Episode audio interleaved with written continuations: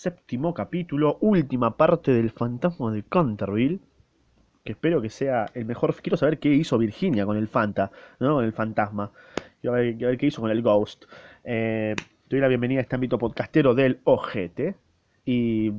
¿Qué quiere decir ojete? Si sos de otro país y no sabes lo que es ojete, bueno, es la parte posterior de nuestro cuerpo por el cual expulsamos nuestros, eh, nuestras materias fecales. Y digo que te doy la bienvenida a este ámbito podcastero de esa parte, porque yo estoy en esa parte. De YouTube. Entonces, es como metafórico, no sé si capaz que nunca lo entendiste, pero es abstracto. Es como el fantasma de Canterville, es abstracto, está en otro plano.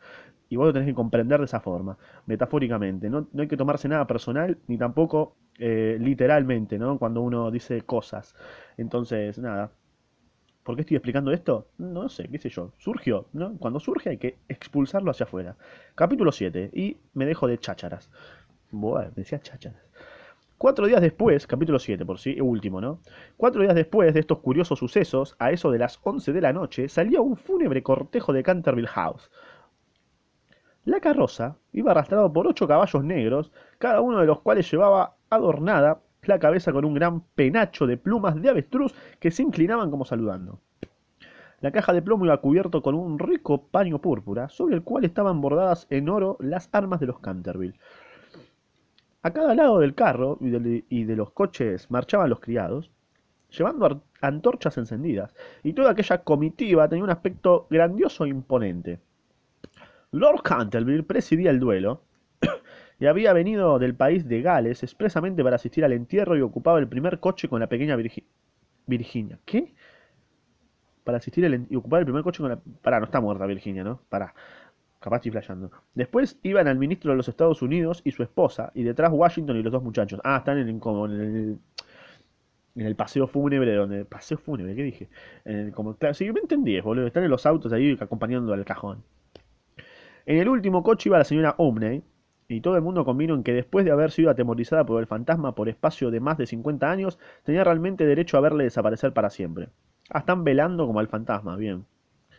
Cavaron una profunda fosa en un rincón del cementerio, precisamente bajo el tejo centenario, y dijo las últimas oraciones del modo más solemne el reverendo Augusto Dampier.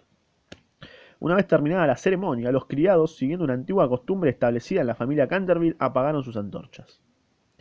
Luego, al bajar la caja a la fosa, Virginia se adelantó, colocando encima de ella una gran cruz hecha con flores de almendro blancas y rosadas.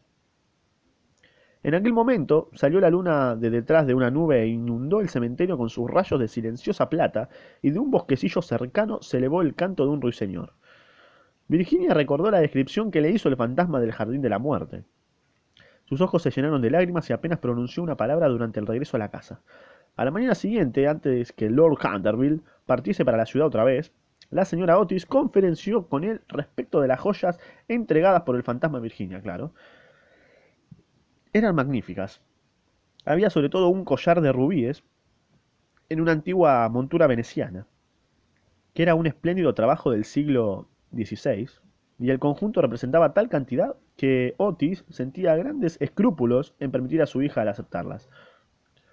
Milord, dijo el ministro, sé que en este país el concepto de, vano, de, vanos muertas se aplica lo mismo a los objetos menudos que a las tierras, y es evidente, evidentísimo para mí, que estas joyas deben quedar en poder de usted como legado de familia.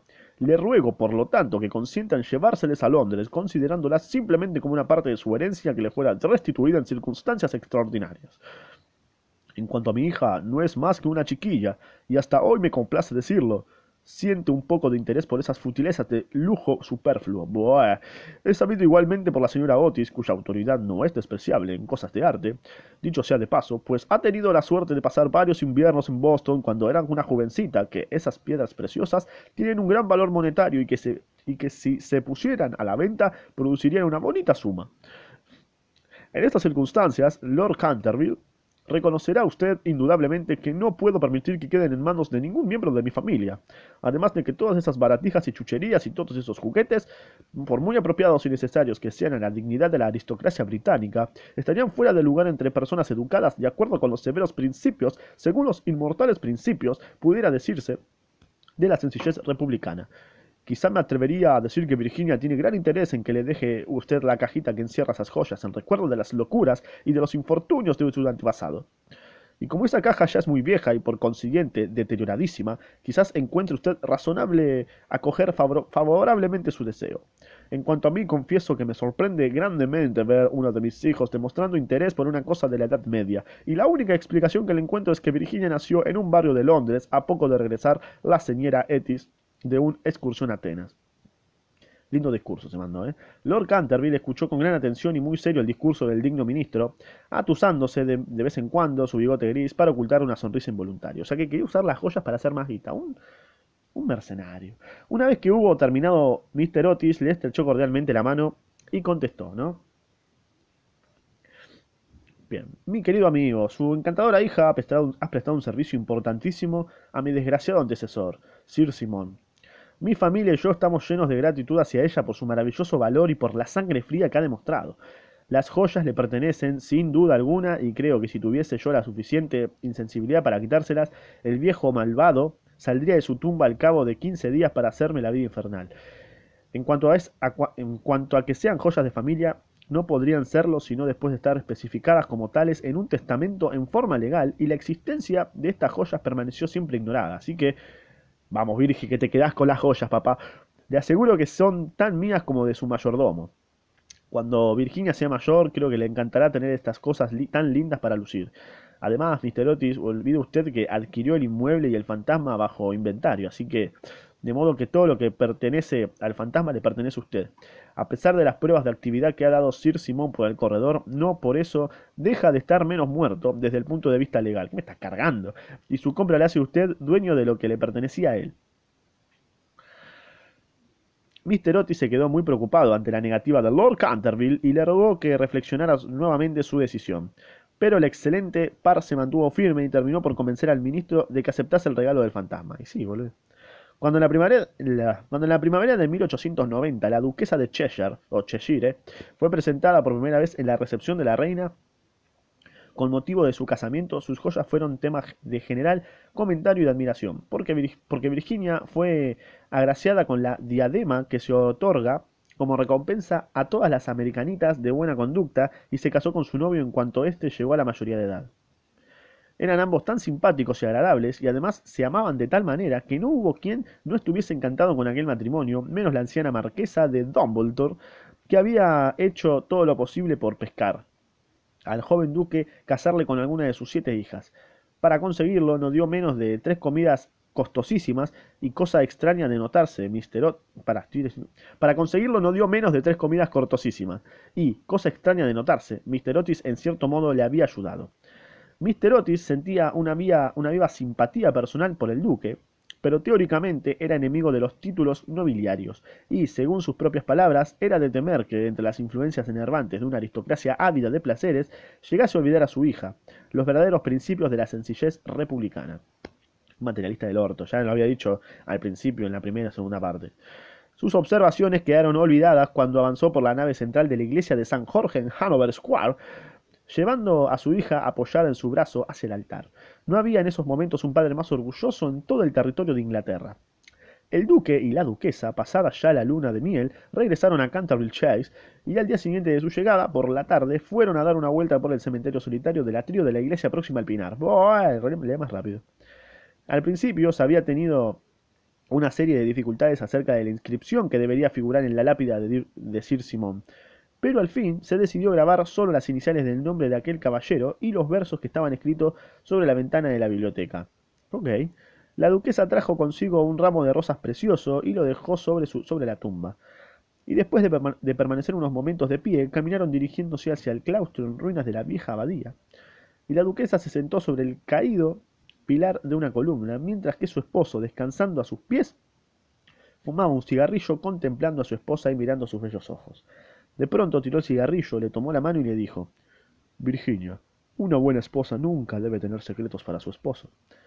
Querido Cecil, yo no tengo secretos para ti. Sí que los tienes, contestó él sonriendo. Nunca me has contado lo que te pasó mientras estuviste encerrada con el fantasma. Claro, está. Eso queremos saber, loco, eso queremos saber. Nunca se lo conté a nadie, Cecil, dijo Virginia con una actitud reposada y seria. Ya lo sé pero a mí podrías decírmelo. Oh, loco, se viene, se viene, se viene, loco. A ver qué pasó. Dale, dale, dale. Por favor, no me preguntes, Cecil. No puedo decírtelo. Pobre Sir Simón, le debo mucho. Sí, no te rías, Cecil, de veras, mucho le debo. Me hizo ver lo que era la vida y lo que significa la muerte, y por qué el amor es más fuerte que ambas. El duque se levantó, inclinándose para besar amorosamente a su esposa. Ay, se viene el final, ¿eh? Puedes guardarte, puedes guardarte tu secreto mientras pueda ser yo el dueño de tu corazón, murmuró. Ese siempre ha sido tuyo, Cecil. ¿Y algún día se lo contarás a nuestros hijos? ¿No es verdad? Virginia se sonrojó. Fin, pero decime qué te dijo, bro. Está bien, a ver, te, enseñó lo que, lo que era la vida, lo que significa la muerte y por qué las muere más fuerte, pero, pero decime qué te dijo, déjame un mensaje ahí, me dejaste en, en el clímax de la lectura, ¿no? No puede ser así, ¿eh? Oscar Wilde, ¿eh? No sé, me dejaste ahí con, con bronca. quiero el final ahora. ¿y qué- ¿Pero qué le dijo? La puta madre de él, ¿qué te dijo? Ah, eh, bueno, me voy a quedar con la, me voy a quedar con la, con la intriga, ¿no? Lamentablemente, Oscar Wilde no, no me lo contó. Me voy a fijar si tenés Instagram y te voy a preguntar qué le dijo ahora, ¿sabes? Ya que estamos, seguime en Instagram. Yo te voy a buscar, Oscar Wilde, ¿eh? Yo te voy a buscar, ¿eh? Así, te voy a buscar y te voy a preguntar qué le dijo. No sé si estarás vivo, no sé, si tendrás cuenta. Igual fue escrito en el año 1800 y pico, ya está re... Seguro falleció, lamentablemente, pero bueno. Ahora es, ahora es el fantasma de Canterville. Eh, bueno, nada. Te dejo acá el link de Spotify. Instagram ya lo, lo- ya spameé. así que te dejo el link de Spotify y escúchalo ahí si querés. Y nada más. Recomendame algún libro que quieras que lea. Eh, y bueno, me quedé con la, con la intriga. Maldito Oscar Wilde.